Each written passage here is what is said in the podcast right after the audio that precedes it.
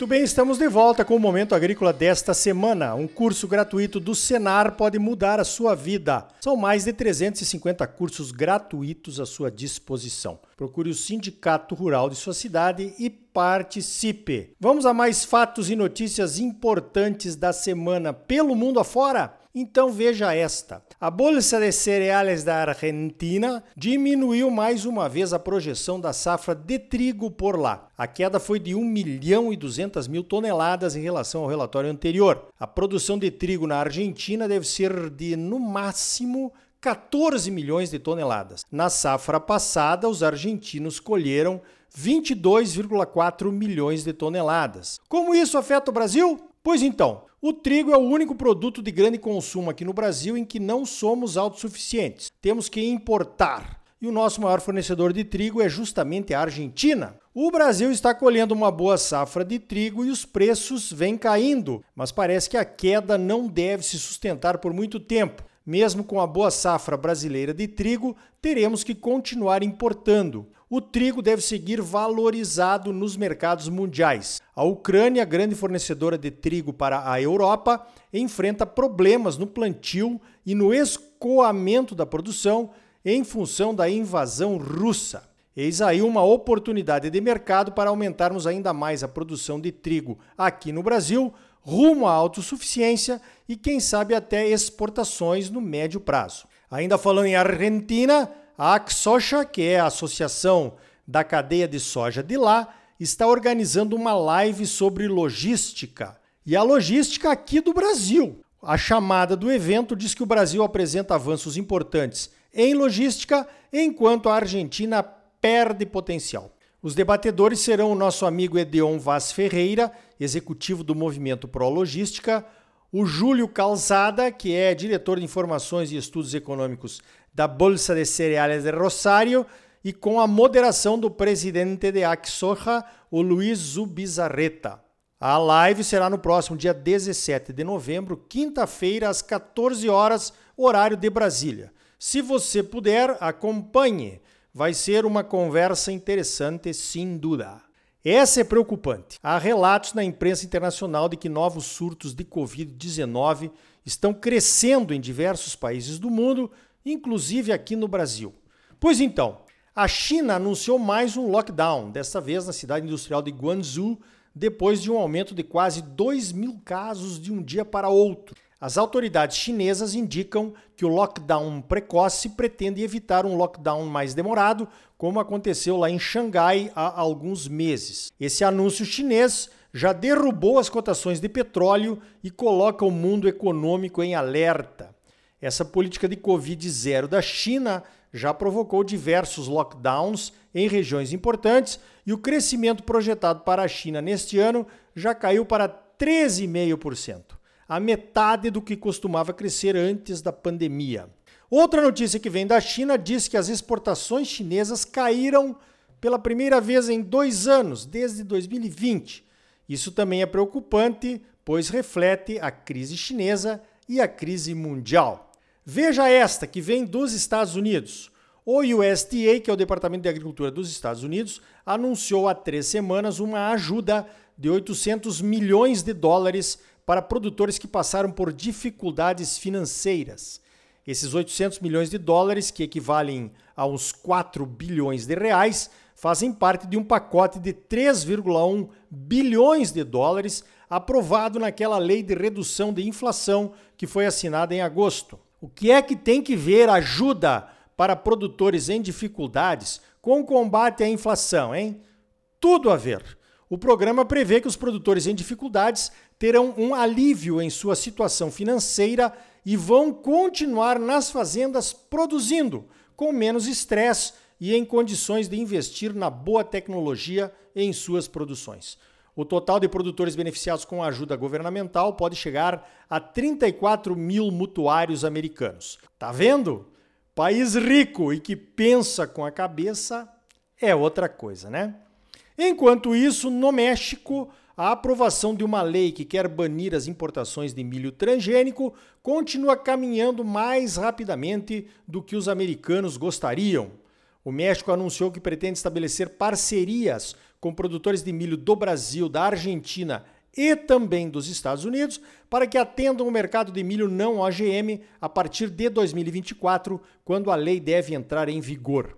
Ainda há dúvidas e esperanças se a proibição vai atingir somente o milho para consumo humano ou também o milho usado para rações. O México é um dos principais importadores de milho do mundo e se abastece bastante nos Estados Unidos, importando 17 milhões de toneladas de milho americano. Os produtores americanos pediram que o governo americano intervenha na situação e o governo está tentando dialogar. No âmbito daquele acordo comercial entre México, Canadá e Estados Unidos, seria um baita retrocesso. Além do milho transgênico, o México pretende proibir também o uso de glifosato a partir de 2024. O presidente mexicano López Obrador prometeu na campanha que tornaria o México independente em tudo, desde energia até alimentos. Governos populistas e suas promessas sem base científica nenhuma continuam enganando a população pelo mundo afora. A produção de milho no México tem crescido entre 1 e 2% ao ano com políticas de fertilizantes de graça, projetos de irrigação e outros incentivos, focando os médios e pequenos produtores de lá. O consumo de milho no México está projetado para 44,7 milhões de toneladas em 2023 e a produção deverá ser de 27,6 milhões de toneladas, de acordo com o Serviço de Estatísticas do USDA. Nesse ritmo de crescimento da produção, de 2% ao ano, o México levaria uns 25 anos para atingir a autossuficiência, sem contar o crescimento da demanda interna nesses anos todos. A produtividade do milho no México é bem baixa, 3,8 toneladas por hectare ou 64 sacas e meia. Pode melhorar, é claro. Vamos falar sobre a Conferência do Clima? Pois então, sempre se espera muito de conferências do clima, mas na verdade pouco acontece. Os países com altas emissões de gases de efeito estufa e de economias consideradas ricas, que deveriam compensar outros países por conta de suas baixas emissões e economias consideradas pobres ou em desenvolvimento, prometem, prometem, mas não compensam ninguém. E já lá se vão 27 conferências e o clima mundial continua em risco cada vez mais sério, de acordo com a ONU. O Brasil tem sido um protagonista positivo. Matriz energética de baixas emissões e biocombustíveis crescendo, um novo Código Florestal com direito a cadastro ambiental rural, com imagens de satélite mostrando tudo, áreas de proteção ambiental privadas dentro das propriedades e que nem passa pela cabeça de ser adotado em outros países. Mas eles fazem de conta que não entendem direito o que está acontecendo por aqui. E um agro cada vez mais produtivo menos emissor de gases e mais e mais sustentável a cada COP não é valorizado. E daí? Daí eu me deparo com isso. Olha só a manchete. COP 27. 14 empresas de alimentos apresentam um plano para acabar com o desmatamento. O nome do compromisso é o Mapa do Caminho do Setor Agrícola para 1 grau centígrado e meio. O compromisso, que envolve companhias brasileiras, tem o desafio de atingir também a cadeia de fornecedores dessas grandes organizações. Entre as empresas estão a Amage, a ADM, a Bung, a Cargill, a Cofco, a Luiz Dreyfus, o Marfrig e o JBS. Opa, interessante! Então eu fui ler o comunicado do compromisso, mas só achei mais do mesmo. É o mesmo show com uma nova iluminação, uma nova roupagem para o mesmo personagem focado em comando e controle e nada é para já. Vão fazer relatórios em conjunto, demonstrando que não vão comprar produtos de áreas desmatadas, mesmo aquelas áreas legalmente desmatadas. Para isso, vão usar o que já existe, como relatórios do PRODES, por exemplo. Duas frases me chamaram a atenção. A primeira, logo no início, afirma que essas empresas estão nas porteiras das fazendas de produtores que podem contribuir com a transição dos produtos que mais desmatam para produzir.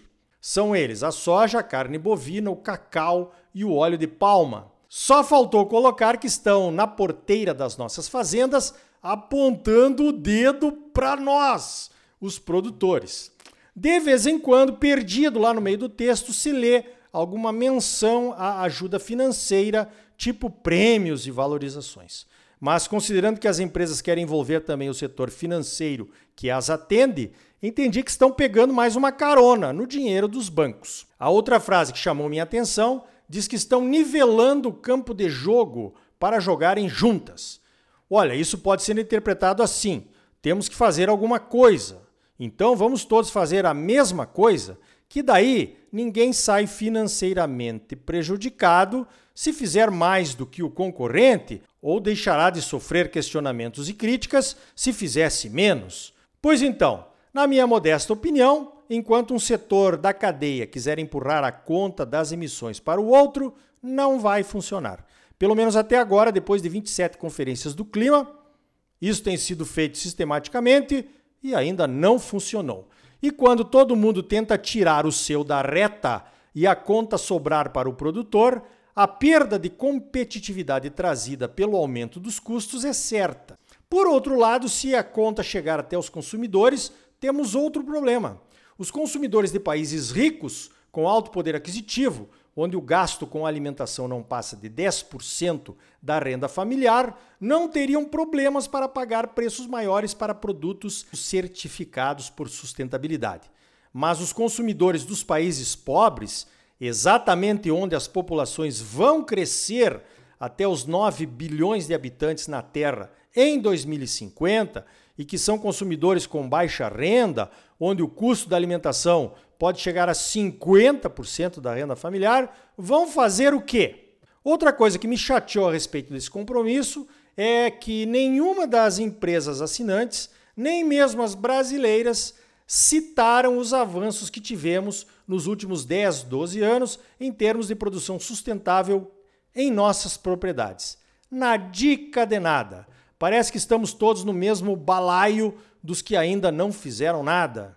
Perdemos mais uma oportunidade de levar ao conhecimento do mundo e de seus mercados cada vez mais exigentes os avanços do agro brasileiro, que eu já falei aqui e que todos nós sabemos de cor e salteado.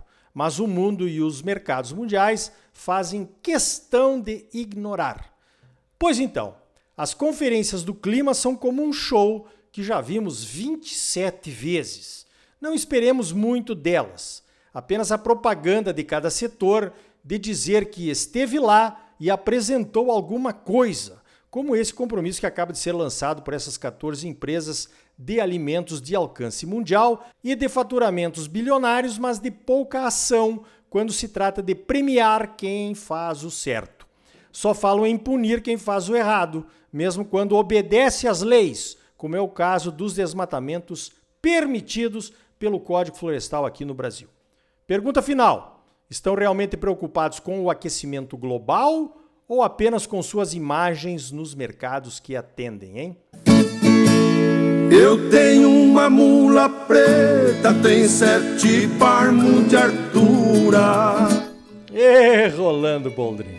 No próximo bloco, vamos saber como a Apex Brasil, nossa agência de promoção de exportações, está atuando em nível mundial para mudar a imagem do agro brasileiro, abrir novos mercados e atrair investimentos para o setor. Imperdível! E ainda hoje, o andamento do plantio e da comercialização de soja em Mato Grosso e o que vem por aí no IMEA em novembro. Senar Mato Grosso, mais de 350 cursos gratuitos à sua disposição. São gratuitos porque já foram pagos pelos produtores rurais do estado. Procure o Sindicato Rural de sua cidade, faça um dos cursos gratuitos do Senar e comece uma vida nova. Mas agora não saia daí, voltamos já. A mulher descanelada tem uma linda figura. Gira fogo na calçada, no rampão da ferradura. Com a morena delicada na garupa faz figura. A mula fica enjoada, pisa só de andadura.